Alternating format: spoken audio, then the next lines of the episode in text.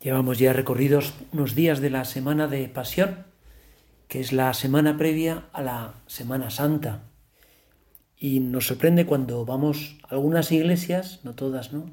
Donde aparecen las imágenes sagradas y sobre todo el crucifijo velado, con un, un velo de color morado, que es el propio.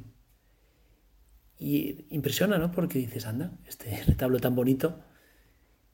Y es un simbolismo, significa la, barrera del pecado, la tendencia que todos tenemos a convertir las cosas de aquí abajo en, eh, ídolos, en, vez de convertirnos a Dios.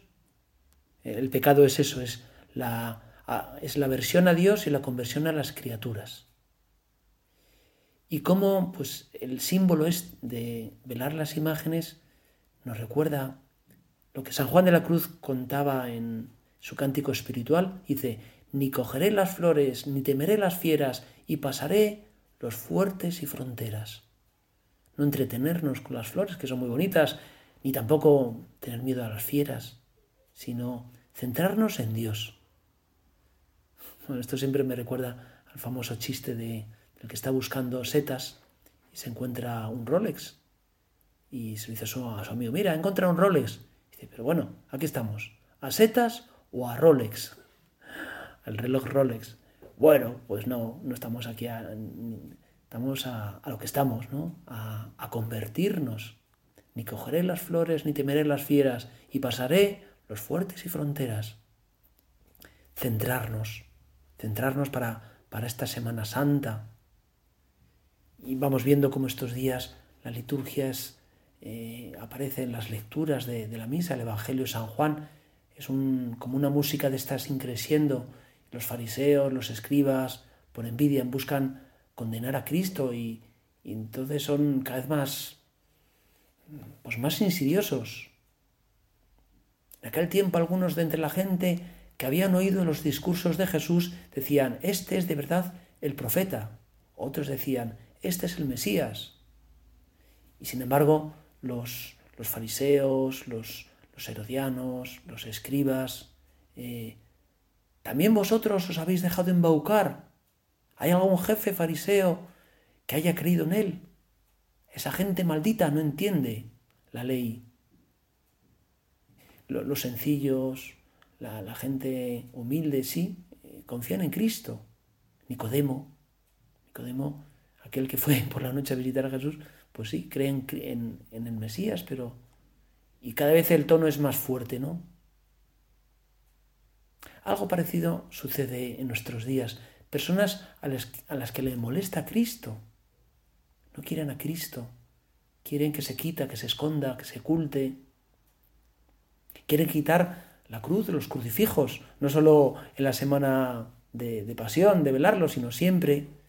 Que no haya manifestaciones populares de piedad, les molesta. Y claro, no se dan cuenta que no es posible. ¿Y qué hacemos con la Cruz Roja? O qué hacemos con Santa Cruz de Tenerife, o la bandera de Asturias, ¿no? O, no sé, o con Penélope Cruz, porque eh, la cruz, la cruz humaniza, Cristo nos, nos humaniza. Bueno, esta semana de pasión, podemos aprender, se me ocurría, ¿no? Vivir apasionadamente. Vivir apasionadamente. Hay muchas formas de vivir. Uno puede vivir tranquilamente, a mí que no me líen, vivir de las rentas, vivir del cuento, vivir plácida y flácidamente. Pero eso, eso es desperdiciar la vida. Un cristiano busca vivir apasionadamente. Fíjate, Cristo, jueves santo, ardientemente deseado comer con vosotros esta Pascua. Vivir ardientemente, vivir apasionadamente. Y también otro evangelista, habiendo amado a los suyos, los amó hasta el extremo.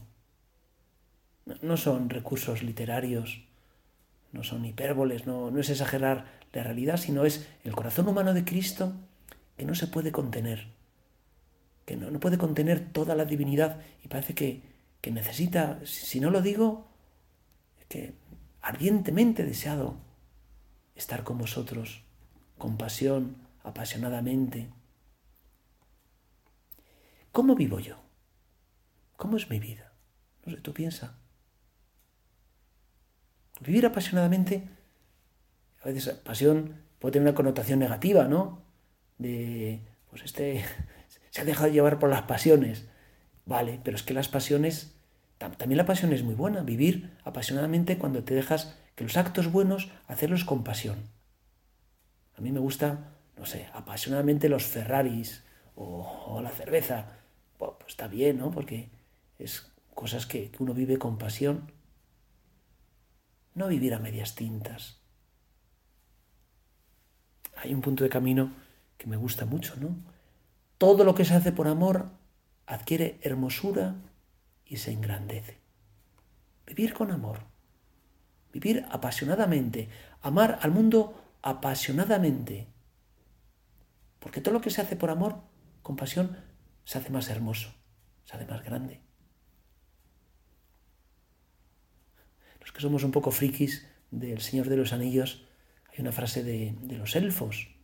En todo lo que hacemos ponemos la pasión de lo que más amamos. Y poner en las cosas que hacemos la misma pasión de lo que más amamos, las cosas que nos apasionan, de la tierra y del cielo. Y es así como, como los discípulos de Maús, que vivían una vida lánguida, una vida, estaban de vuelta ya, estaban desanimados, eh, pensaban que había sido una ilusión, hasta que se encuentran con Cristo y dicen, ¿no es verdad que ardía nuestro corazón cuando nos explicaba las escrituras?